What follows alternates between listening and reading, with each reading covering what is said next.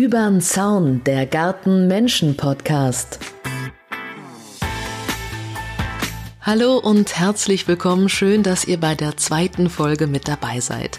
Ich bin Caro, selbst Schrebergärtnerin, seit ziemlich genau einem Jahr und für diese Folge ins wunderschöne Hamburg gefahren. Dort habe ich Björn in seinem Kleingarten in Lockstedt besucht. Einige kennen ihn ja sicherlich von seinem Gartenblog Gartenbaukunst. Dort wollte er eigentlich über seine Fortschritte im Garten schreiben. Daraus wurde aber ein etwas anderer Blog übers Gärtnern als Popkultur.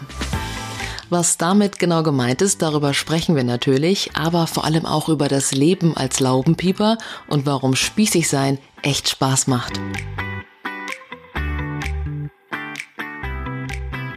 Hallo lieber Björn, vielen Dank, dass ich heute bei dir mal über den Zaun gucken darf.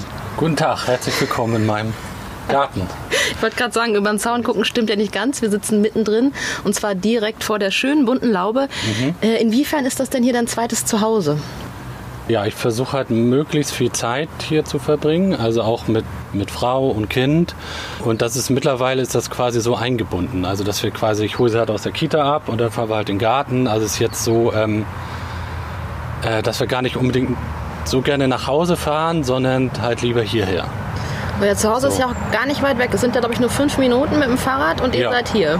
Genau, es sind fünf Minuten mit dem Fahrrad. Wir haben auch so, so einen kleinen also einen Schattenvorgarten. Da sind halt auch Spielplätze, weil das so eine integrierte Wohnanlage ist, die halt auch konkret darauf ähm, ja, ausgerichtet ist, dass es dort Kinder gibt, die miteinander spielen. Ähm, aber trotzdem fahren wir halt lieber hierher. Also wir bringen auch ab und zu mal die ganze Kita mit her. Das äh, kommt auch vor. Das sind die, die, ganze Gruppe, die kommen so zwei, dreimal im Jahr, sind die auch hier. Der Platz und ist ja genug, so 400 Quadratmeter ja, sind es? so 430 oder so insgesamt, wobei jetzt ein kleines Stück dann wegkommt. Ja. Warum kommt, so. kommt noch was weg von deinem Garten? Ähm, unser Gartenverein ist ähm, ja, für Hamburger Verhältnisse ein sehr moderner Kleingartenverein.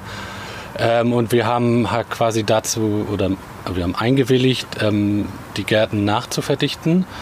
Und Nachverdichtung bedeutet halt, wenn zwei Gärten frei sind, dann werden aus zwei Gärten drei gemacht durch Teilung und ähm, dadurch, dass jemand anderes halt ein Stück von seinem Garten dazu gibt. Und ich bin jetzt hier dieser andere, der was dazu gibt und dementsprechend kriege ich hier so einen schmalen ähm, Streifen abgetrennt, der dann halt dazu Weg wird zu einem noch zu entstehenden Garten. Fällt dir das schwer so. oder gibst du gerne was ab von deinem ähm, Grün? Also ich teile generell gerne. Ähm, ich wusste das, als ich hier den Pachtvertrag unterschrieben habe. Von daher ist das für mich ähm, äh, völlig okay. Ich finde es halt auch gut, dass man dann quasi einen Garten mehr hat ähm, insgesamt, ne, wo dann Leute rein können. Äh, was ich ein bisschen missbillige, ist so der, der Grundkonsens, der sich dahinter verbirgt, weil hier im Viertel ganz, ganz viele Gärten halt auch verschwinden. Also es werden ganze Vereine dicht gemacht, wo dann halt gebaut wird. Und ähm, der Deal vom Hamburger Gartenbund ist zu sagen, die reine Anzahl der Gärten bleibt gleich, also hamburgweit. So, ne, das hört sich erstmal so ganz cool an. Aber die reine Anzahl der Gärten gewinnt man eben genau durch sowas, indem man nachverdichtet. Und äh, im Prinzip ist es ein bisschen so, jeden Garten, den wir neu schaffen, fällt woanders weg. So, die, die, Kleingärtner kannibalisieren sich so ein bisschen gegenseitig, finde ich. Und äh, den Gedanken finde ich wiederum nicht so toll. Ähm, weil sie natürlich uns irgendwie belohnen, dass wir das tun und sagen, ja, toller Gartenverein und so, ähm, wissen aber ganz genau, dass äh, anderswo welche wegfallen.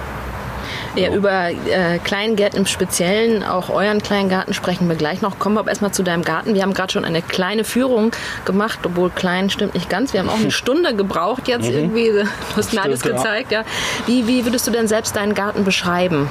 Also was ich versuche ist, aus einem sehr symmetrisch geraden Strukturgarten einen etwas verschlungenen, naturnahen Garten zu machen. Also es gab hier quasi einen Weg von der Pforte bis zur Laube, so gerade wie so eine, eine Landebahn vom Flughafen. Das habe ich halt weggemacht und jetzt so ein, durch so eine Hecke so eine Kurve da reingebaut und durch schmale Beete, ähm, so es halt so ein bisschen verschlungener und auch für mich irgendwie natürlicher aussieht insgesamt. Und ich werde halt versuchen, durch so wilde Inseln das Ganze noch so zu gestalten, dass es so ein bisschen Richtung, ähm, wie soll ich sagen, ja, vielleicht wie so ein kleiner Park. Ne, dass man so, so Wege hat, wilde Wege, Beete da drinnen, Hochbeete, verschiedene Beete, verschiedene Anpflanzungen. Ähm, und durch den alten Apfelbaum, den ich vorne habe, wo halt der Sandkasten auch drunter ist, ähm, hier so eine kleine ähm, Erlebniswelt oder in, irgendwie so in die Richtung soll das irgendwann mal gehen. So, und, und da bin ich jetzt auf dem Weg dahin, weil das alles, was hier ist, die ganzen Beete waren vorher nicht da und das habe ich jetzt so in, innerhalb von ja, dreieinhalb Jahren alles so nach und nach gebaut. Ja, und ganz viele kleine Sitzinseln auch. Man kann mhm. sich ja mhm. gar nicht entscheiden, wo man sitzen möchte. Wir sitzen jetzt tatsächlich am Kaffeetisch vor der Laube mhm. auf der Terrasse, aber du habt doch noch eine Feuerschalenecke. Genau, wir haben die Feuerschalenecke, wir haben hinten das, das Sonnendeck, das halt auch so ein bisschen zugebaut ist mit, mit, mit ähm, Pflanzen, mit Wein, mit Flieder, dass es geschützt ist. Man kann sich halt auch auf die Trockenmauer setzen, die gleichzeitig ein Hochbeet ist. Oder halt auch gerne vorne ähm, unter dem Apfelbaum. Da sitzen wir halt in der Tat viel, wenn ähm, Käthe auch dabei ist, weil die dann vorne gerne im Baum klettert. Oder Käthe ist deine äh, Tochter? Ist meine Tochter, genau. Ähm, die dann halt äh, in der Sandkiste ist oder so. Und dann, oder das Planschbecken steht da, dann sind wir halt eher da. So, aber der Top-Platz sozusagen ist komischerweise immer noch der, wo wir sitzen. Also das ist der, wo ich, wenn ich alleine bin, am ehesten mich aufhalte, wenn ich nicht arbeite. Dann sitze ich hier und... Warum? Einfach ähm, ja, es ist geschützt einigermaßen durch die, also durch die Laube. Hört man die Straße nicht so sehr laut. Also es ist eine vierspurige Straße hier direkt dahinter. Äh, Flughafen haben wir heute zum Glück nicht. Und man hat auch den besten Blick vorne auf den Weg. Ne, also es ist schon so ein bisschen Kann gucken, so ein, wer so vorbeikommt ja, so ein, und winkt. Genau. So ein ähm, Gafferplatz irgendwie, wo halt die Leute dann da am Weg lang gehen und man kann die dann halt ähm, halt auch beobachten, wie sie lang gehen. Und ich glaube, das macht es eigentlich so aus. Und er ist halt sonnig, man hat die Markise auch. Ähm, und die Sonne läuft halt hier genau auch vorne lang und man kann hier sich halt auch sonnen. Also man kann alles machen, was man braucht.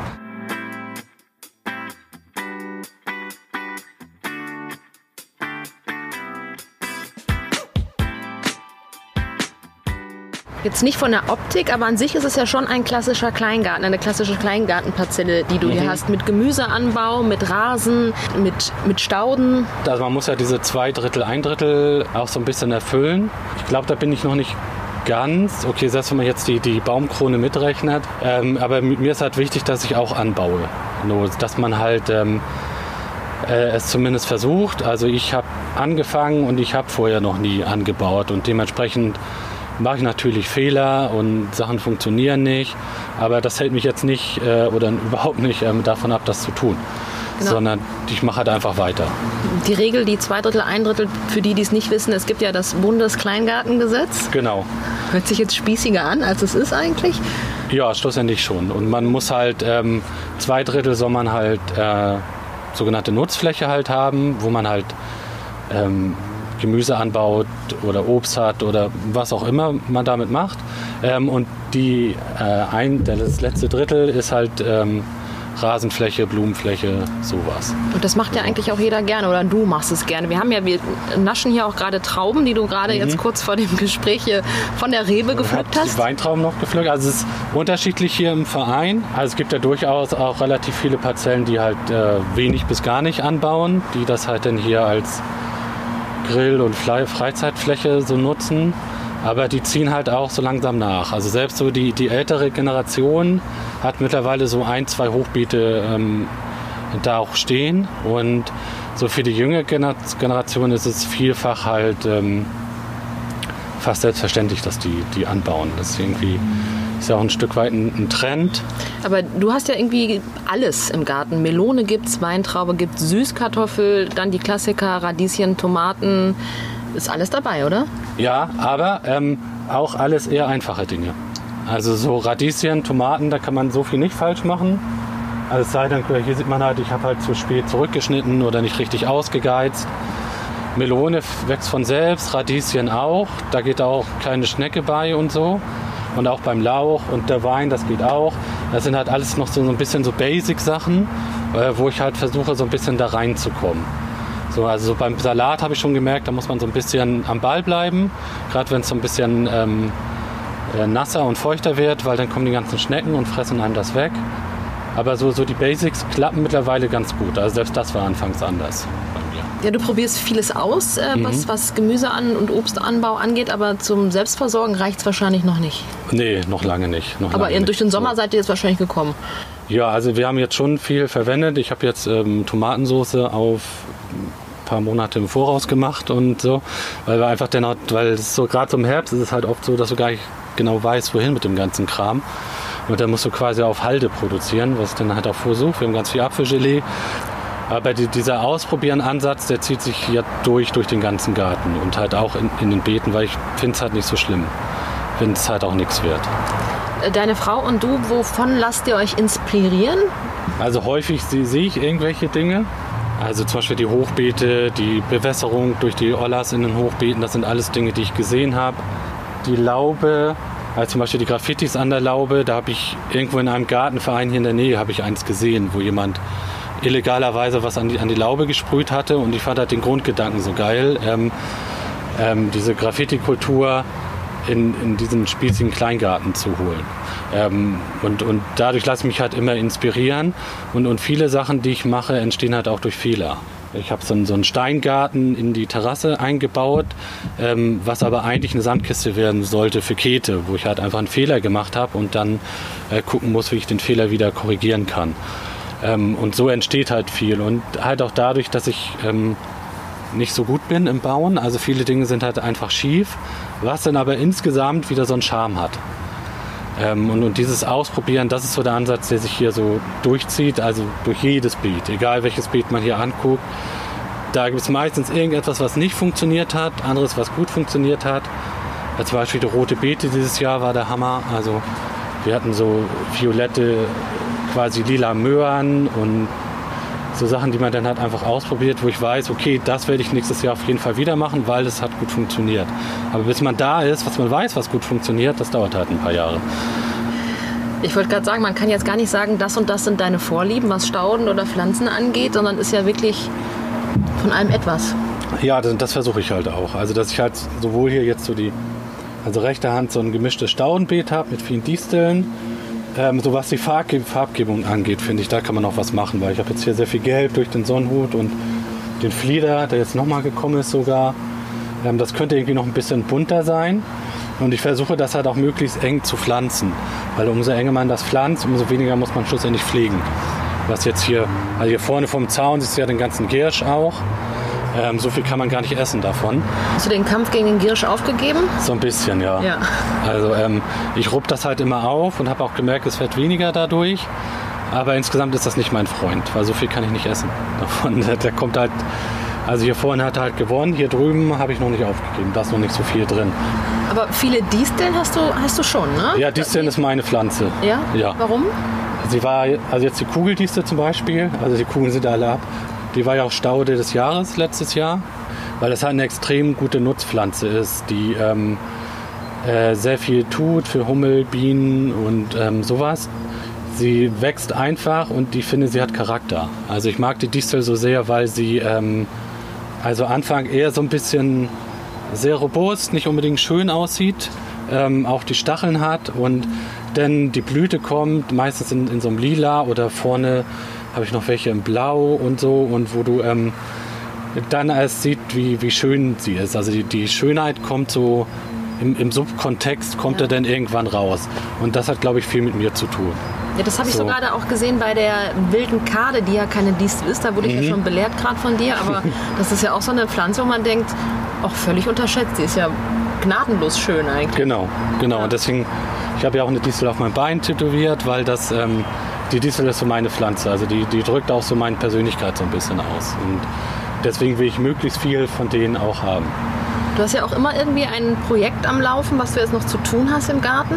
Ja. Was ist dein aktuelles Projekt? Also mein nächstes Projekt wird eine, eine Benjes-Hecke, also für die ganzen Igel und Insekten. Ähm, und davor will ich so einen kleinen Teich haben. Das habe ich mir jetzt abgeguckt. Und ein Hügelbild will ich noch bauen. Die Hecke ist, das sind alte Stämme und, und genau. Äste, die zusammen zu also einer... macht halt quasi so, so Stämme im Boden, so ein Meter Abstand. Und dazwischen dann, ähnlich wie im Hochbeet, ähm, macht man so unterschiedlichen Schnitt rein, von grob zu fein. Ähm, und da könnte ich dann nachher sehr, sehr viele kleine Tiere, äh, wenn sie hoch ist, auch Vögel drinnen aufhalten. Und wenn davor dann noch so ein kleiner Teich ist, dann ist das optimal. Kannst du denn überhaupt so. jetzt gerade ruhig hier sitzen und erzählen und einen Kaffee trinken oder juckt es schon wieder in den Fingern und ähm, es ist besser du musst geworden. was tun? So, es war schlimmer früher. Also als ich ähm, als hier noch gar nichts war, da hat es halt so sehr gejuckt, dass ich ähm, Ähm, weil, weil ich wollte hier so mein, meine, meine Handschrift haben oder das, was, was ich so gut finde. Und deswegen habe ich eigentlich nur, also von der Laube bis alles, was man hier sieht, ähm, habe ich dann halt gebaut. Ähm, und jetzt so, ich glaube, dieses Sommer, dieser Sommer war so mit der erste, wo ich halt auch mal eine Stunde auf der Liege sah, lag in der Sonne. Nach das, dreieinhalb Jahren Kleingärtner ja, da sein. Aber das ist halt aber auch typabhängig, weil ich bin, bin halt so der, ich komme dann halt auch morgens um 8 hierher und will dann halt, hab das und das vor heute und das mache ich dann auch. Und leider habe ich meistens irgendwas vor. So ein Garten schult einem ja auch in Sachen Gelassenheit. Ne? Also irgendwie, ja. man übernimmt einen Garten und hätte den gerne so, aber das dauert natürlich nicht ein paar genau. Wochen, sondern tatsächlich Jahre. Ja, und äh, das waren halt auch Fehler, die ich gemacht habe, weil äh, Gelassenheit und vor allem sowas wie äh, Geduld ist ein wichtiges Stichwort. Weil ich glaube, wenn man einen Garten übernimmt, muss man sich den erstmal ein Jahr einfach nur angucken. Also erstmal nur gucken, wo, was wächst wo und wann und wie und ähm, wo ist der beste Platz, wo ist der meiste Schatten. Und das habe ich nicht so ähm, komplett durchgezogen, sagen wir es mal so. Und, und, auch dadurch dann hat wiederum Fehler gemacht. Immer. Aber, Aber aus äh, den Fehlern lernt man ja. Ja, klar. So, äh, das würde ich jetzt dieses Mal anders machen.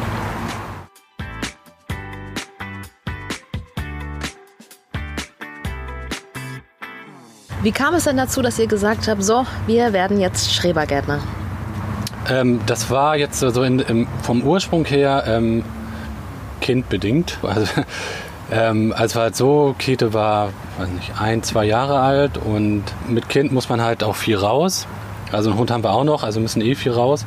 Und wir hatten dann quasi so eine, so eine Stammroute hier durch, parkähnliche Kleingärten. Und so sind wir dann quasi auf die Idee gekommen, ja, hätten wir auch ganz gerne. Und dann haben wir uns halt ähm, beworben bei verschiedenen Kleingärten. Dann glücklicherweise bei dem, der am dichtesten zu unserer Wohnung ist, ähm, hat es dann geklappt.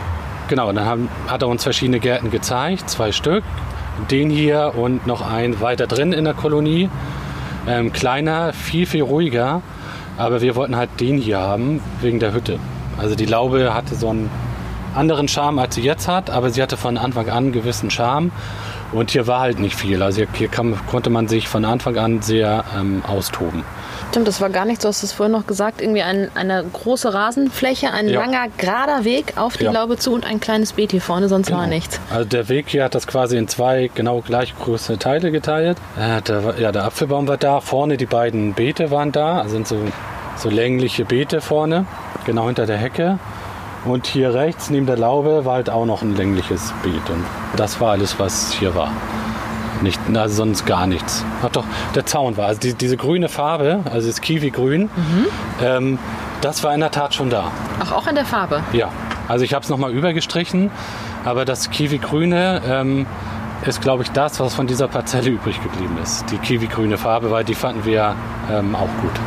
Ja, das spiegelt sich jetzt auch wieder in der Laube. Genau. Die ist bunt, sozusagen Fliederfarben mit kiwigrünen Fensterrahmen an der Tür und an den Seiten Graffiti, das hattest du ja auch gerade schon Genau, und von innen habe ich die halt auch grün gestrichen, die Laube. Wir hatten es erst, erst weiß gestrichen, aber das hatte dann so einen, gar keinen Charme und äh, deswegen haben wir dann halt grün genommen. So und ähm, so haben wir dann quasi das ähm, im ästhetischen Sinne quasi fortgesetzt, was man hier draußen schon sieht. Und das Flieder ähm, war halt ähm, ich habe halt Käthe gefragt, welche Farbe sie gerne hätte für die Laube und dann war das halt die Farbe. Hätte auch rosa mit Glitzer sein hätte, können. Ja, ich bin froh, dass kein Einhorn drauf ist. In großen Städten sind die Wartelisten ja oft recht lang für Schrebergärten. Mhm. Wie lange habt ihr jetzt genau gewartet, bis ihr diesen Garten angeboten bekommen habt?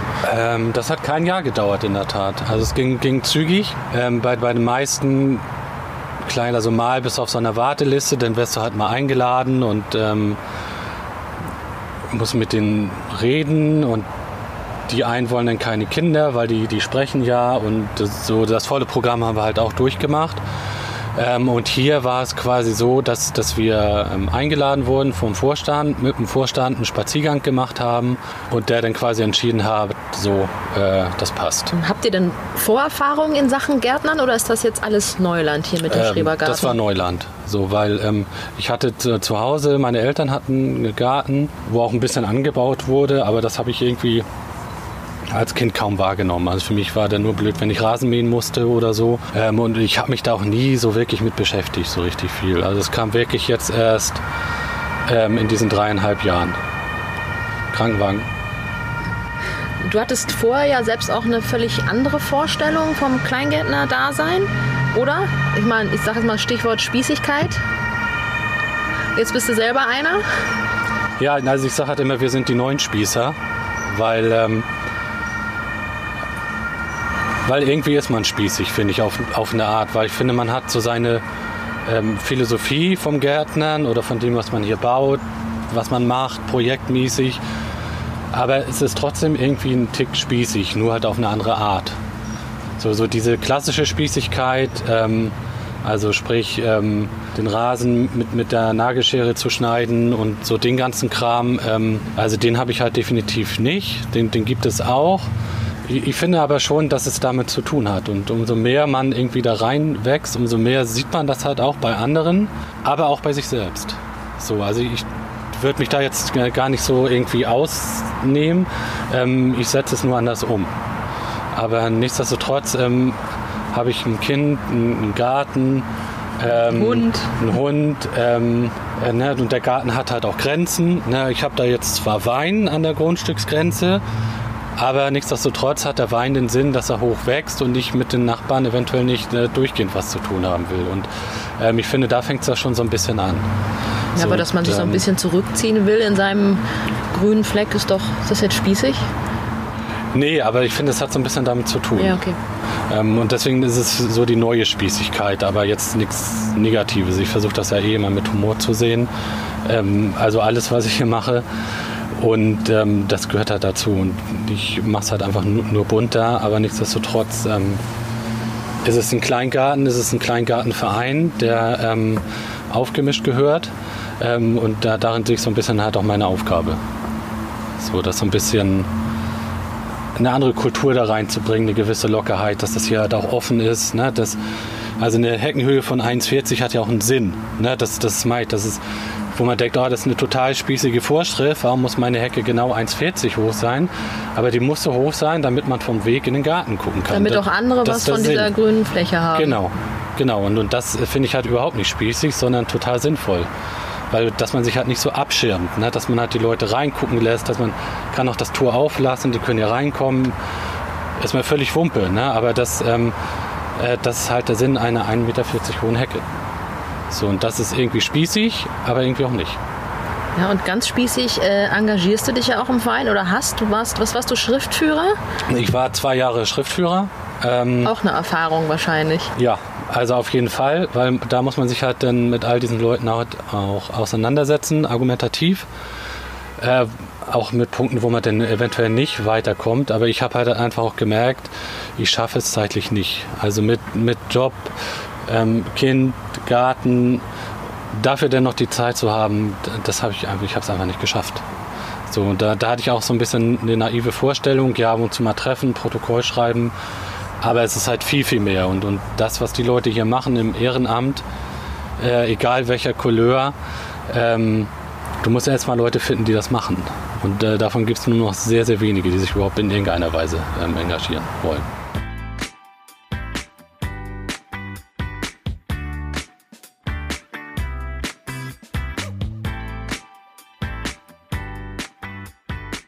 Es gibt immer mehr Leute, die einen Schrebergarten haben wollen. Wir sind ja selber vorhin einmal durch die Kolonie gelaufen. Man sieht ja hier, da schon ein Trampolin Mhm. da. Es war ist heute ist auch Gartenarbeitstag, äh, nein, nicht Gartenarbeitstag. Gemeinschaftsarbeit. Gemeinschaftsarbeit. Äh, man sieht schon, dass es einen Generationswechsel gibt in den Gärten. Ja, also da gab es, glaube ich, auch vor, wann war das? Vor zwei Jahren so eine, so eine Umfrage hier in Hamburg.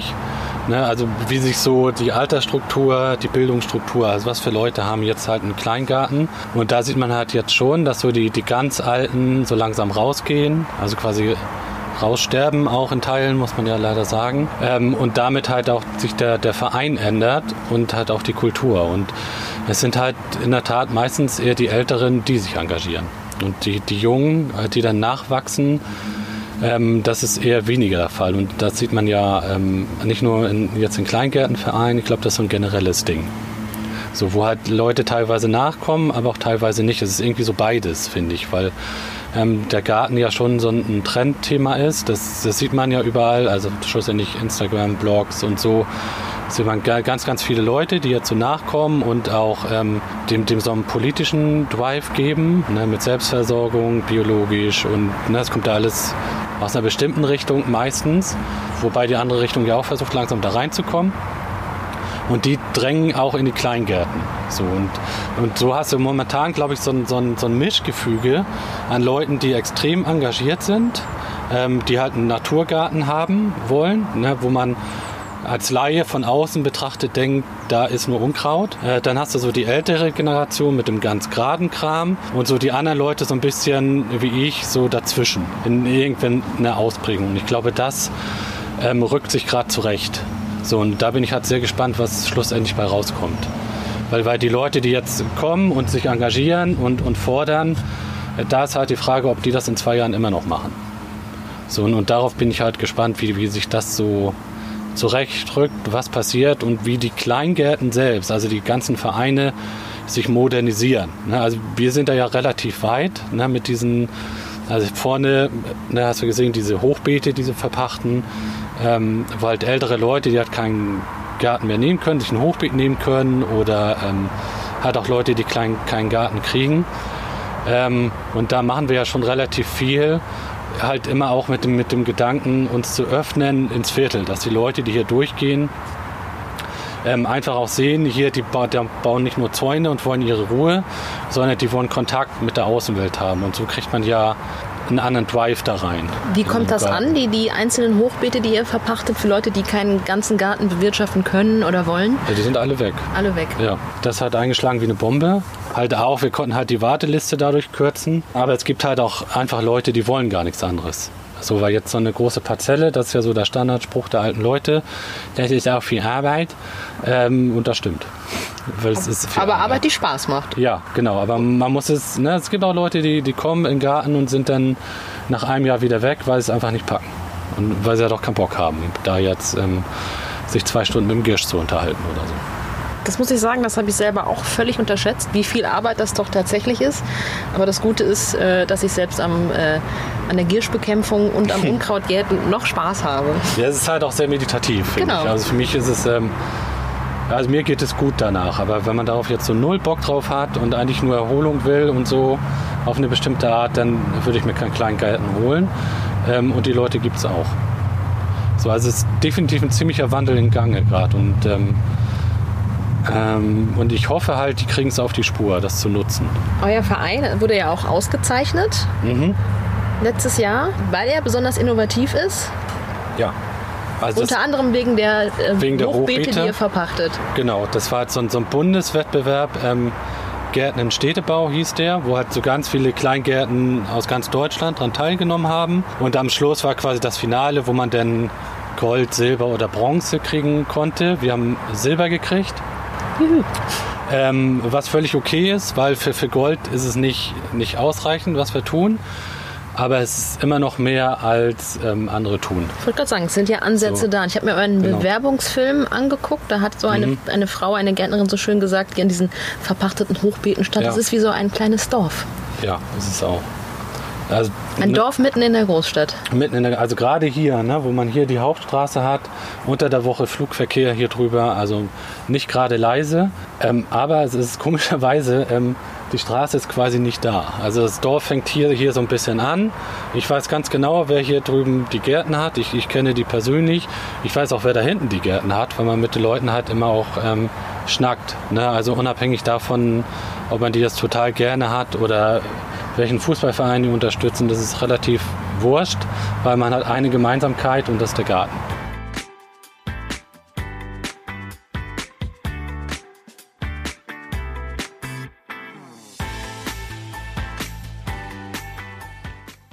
Du gärtnerst ja nicht nur, du mhm. bloggst ja auch. Gartenbaukunst ja. heißt dein Blog. Äh, warum der Name? Den Begriff Gartenbaukunst habe ich ähm, von dem Lied Let's Every Rock von ähm, Tokotronic. Ähm, eine meiner Lieblingsbands, wo es heißt, die Gartenbaukunst wird hier auch gerne gepflegt. Und ich fand halt dieser, dieser Begriff Gartenbaukunst äh, passt so zu diesem ähm, Gedanken der Spießigkeit, den wir vorhin hatten, weil, weil er ist irgendwie altbacken, also hört sich irgendwie so an, aber trotzdem modern. Und ich habe halt versucht, die, diesen, diesen Begriff ein bisschen mit Inhalt zu fühlen. Also auch was Kunst angeht, ähm, ist ja so ein, so ein bestimmter Ansatz, den, den ich verfolge. Und deswegen passt der Name so gut. Was ist der Ansatz? So. Äh, der Ansatz, der hat sich in der Tat so ein bisschen entwickelt. Ähm, ich hatte halt angefangen damit eher zu, zu ähm, dokumentarischen Zwecken.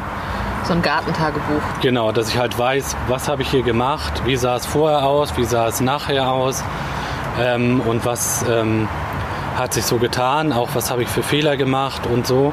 Und dann habe ich so beim Schreiben gemerkt, dass ich ja schreiben kann. Also dass ich irgendwie so eine bestimmte Art habe, ähm, Leute Dinge zu vermitteln. Halt auch, ich baue immer irgendwelche Musikvideos ein, die dann so das Motto dieses Artikels sind. Oder ähm, ist auch sehr biografisch, weil ich häufig Geschichten auch einbaue, die ich selber erlebt habe oder zu Hause hatte. Und komme dann irgendwann darauf zu sprechen, was ich eigentlich sagen will. Also irgendein Bauvorhaben. Und, und das ist so eine bestimmte Art, so den Garten zu vermitteln, der, glaube ich, Leuten so ein bisschen was, was bringt. Ne? Weil ich wollte dann nicht ähm, einfach nur so Bautipps geben, sondern halt Geschichten erzählen in gewisser Art. Und ähm, dahin hat sich das Ganze entwickelt, so nach und nach. Irgendwie. Das äh, war nicht am Anfang da, aber das äh, kam dann irgendwie so durch. Und dann habe ich auch angefangen zu gucken, überhaupt was gibt es für Blogs und was mache ich denn anders als andere und wo könnte so ein bisschen meine Lücke sein, weil so ein paar Leser will man ja auch haben.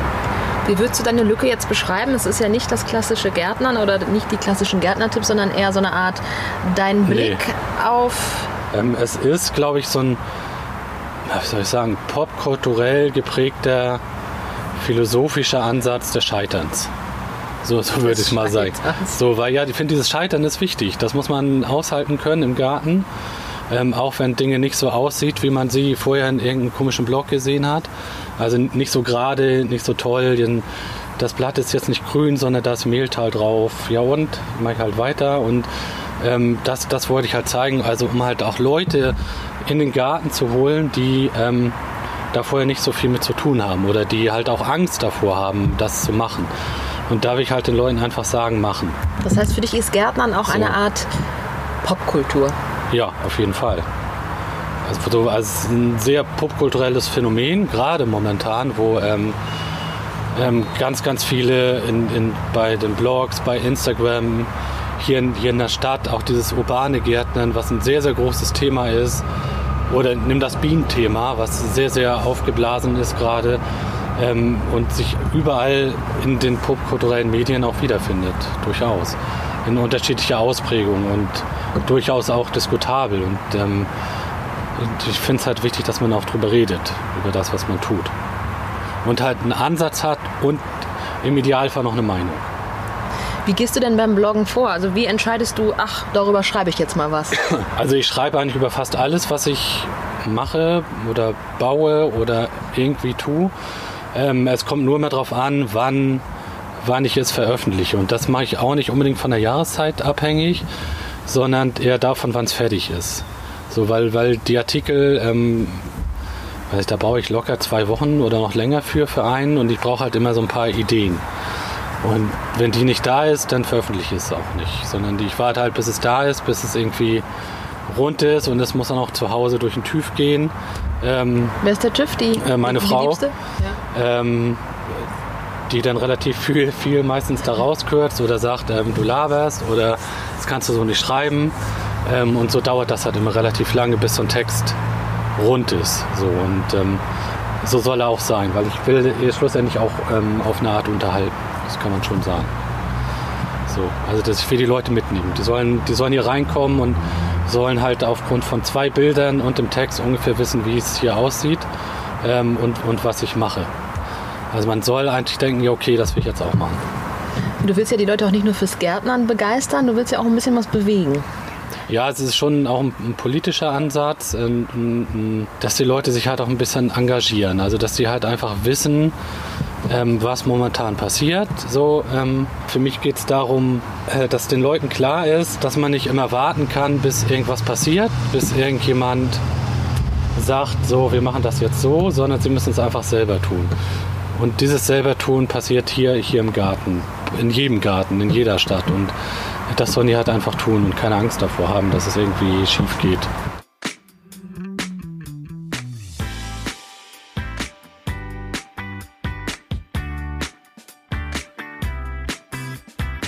Du überlegst ja auch immer ein paar verrückte Sachen über die Graffitis an deiner Laube, haben wir schon gesprochen. Da hast mhm. du auch einen Aufruf im Internet gestartet und ein paar Künstler eingeladen. Genau. Dann gibt es zum anderen aber auch das Blind Date. Kannst ja. du das mal kurz erklären? Also das, das Blind Date, genau, das, das war auch noch ähm, so, so eine Idee. Also meine erste gute Idee beim Bloggen sozusagen. Weil, weil ich hatte dann recherchiert und ich habe gemerkt, äh, ich schreibe was, veröffentliche das und irgendwie liest es kein Schwanz. Ne? Also warum, warum kommt dann niemand, der in meinem Blog jetzt was liest? Und so habe ich mich dann damit beschäftigt, wie ich äh, eine gewisse Verbreitung da reinkriege. So, und ich habe dann halt ähm, daraufhin das Blind Date quasi entwickelt, wo ich sage, ähm, das ist das Thema. Ne? Wir nehmen uns immer ein Lied ähm, aus dem popkulturellen ähm, Kontext.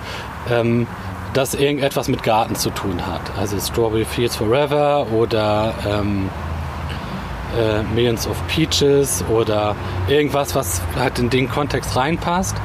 Ähm, dann frage ich halt ganz, ganz viele Leute, wollt ihr mitmachen? Und die Leute sollen dann halt zu diesem Lied ähm, etwas schreiben. Irgendwas, ist, ist egal. Ne? Es, es kann ein persönliches Erlebnis sein, was mit dem Lied zusammenhängt.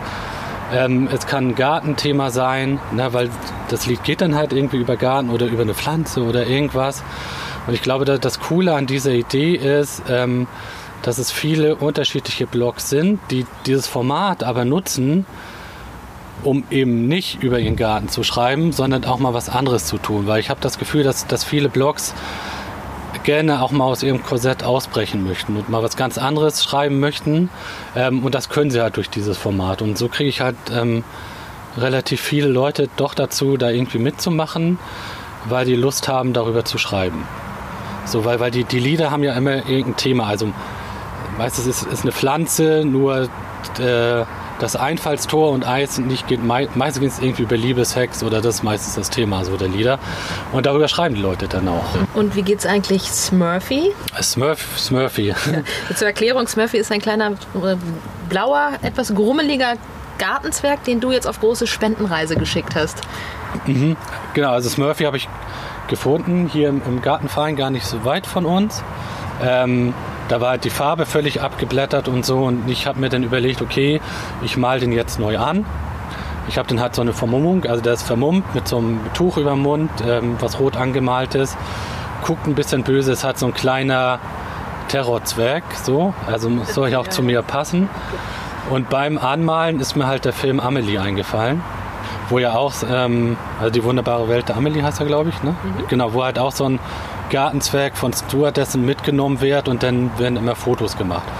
Und da habe ich gedacht, okay, das mache ich jetzt mit Smurfy und verbinde das halt mit einem guten Zweck, also dass die Leute halt spenden können für Nabu oder kein Bock auf Nazis oder für, die Kindernothilfe. Und da haben sich dann über Instagram, ich glaube, 65 Leute gemeldet. Und jetzt äh, läuft er halt von Station zu Station.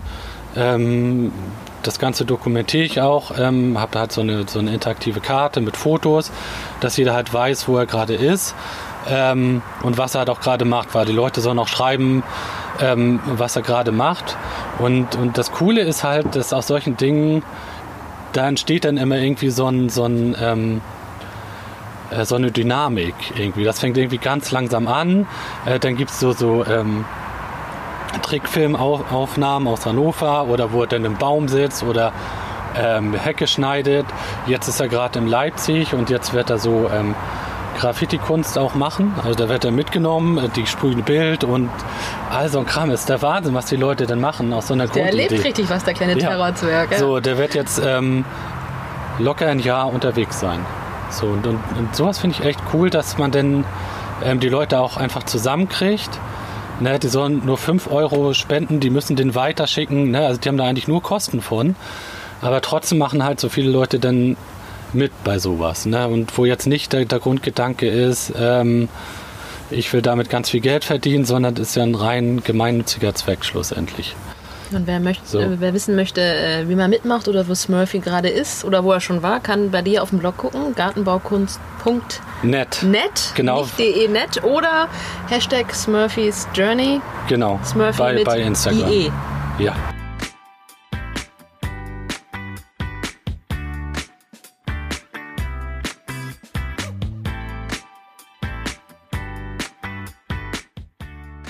Du hast mal so schön gesagt, das habe ich jetzt irgendwo in deinem Blog gelesen, ich weiß nicht, ob es mit Artikel von dir war oder in einem Artikel über dich, aber du hast mal gesagt, der Garten ist Ausgangspunkt einer Reise. Mhm. Wie ist das gemeint? Ähm, also ich glaube, alles, was wir jetzt so in der jetzt knapp vergangenen halben Stunde ähm, besprochen haben, ähm, ist, sagt das aus. So, also der Garten, wie er war am Anfang, wo, wo halt nichts war, ähm, wie sich der Garten verändert hat, äh, verändert hat äh, so habe aber auch ich mich verändert. Also jetzt so vor äh, dreieinhalb Jahren hätte ich nie gedacht, dass ich hier jetzt ähm, einigermaßen entspannt sitzen kann äh, und in ein Mikrofon reinspreche. ähm, ich hasse meine Stimme. Äh, vor ein paar Wochen war, war das Fernsehen hier, ähm, die mich den ganzen Tag verfolgt haben und ich an so einem Wettbewerb teilgenommen habe, hätte ich vorher nie, nie gemacht. So und, und durch die, die, den Garten, durch die Leute, durch das Schreiben ähm, habe auch ich mich verändert. Und das ist ein sehr entscheidender Punkt, nämlich zum Positiven hin, weil ich ähm, sehr viel mehr an Selbstbewusstsein habe im, im Vergleich ähm, zu früher. Und, und das ist so die Reise, die, glaube ich, der Garten durchmacht, die, die aber auch ähm, jeder persönlich durchmacht, weil, ähm, und das sieht man, wenn man durch die Kolonien geht, du siehst in jedem Garten, du musst ja eigentlich nur den Garten angucken und du weißt ungefähr, wer, wem der gehört, ohne dass du die Person siehst. Also du weißt zumindest ungefähr, wie die drauf ist. Ähm, und das hier so verwirklichen zu können, wie ich halt Bock drauf habe, das ist irgendwie so geil. Ähm, fünf Minuten von zu Hause entfernt und halt auch Leuten noch was vermitteln kann, ähm, ohne dass die sagen, ich gehe denen total auf den Sack. Ähm, einige sagen das, aber das ist mir egal. Ähm, aber es ist mir dann halt auch egal. Und, und das sind so, das ist so diese, diese Reise, finde ich, die, die man durchmacht. Herrlich. Vielen Dank für das Gerne. spannende und interessante Gespräch. Also wir können auch so ein, zwei Stunden weitermachen. Ja, das können wir jetzt machen. So. Machen wir ohne Mikro. Okay.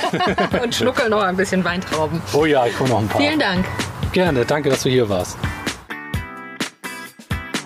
Ja, so schnell geht's um. Das war sie, die zweite Folge von Übern Zaun, der Garten-Menschen-Podcast.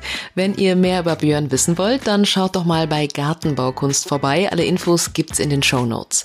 Ein paar Bilder vom Interview findet ihr übrigens bei Übern Zaun bei Instagram. Schreibt mir doch gerne ein Feedback, hinterlasst eine Bewertung oder ihr könnt mich auch sehr gerne abonnieren. Ich freue mich, wenn es euch gefallen hat. Und wenn ihr einen tollen Gartenmenschen kennt, den ich unbedingt mal treffen sollte, dann immer her mit euren Vorschlägen. Bis zum nächsten Mal, eure Caro.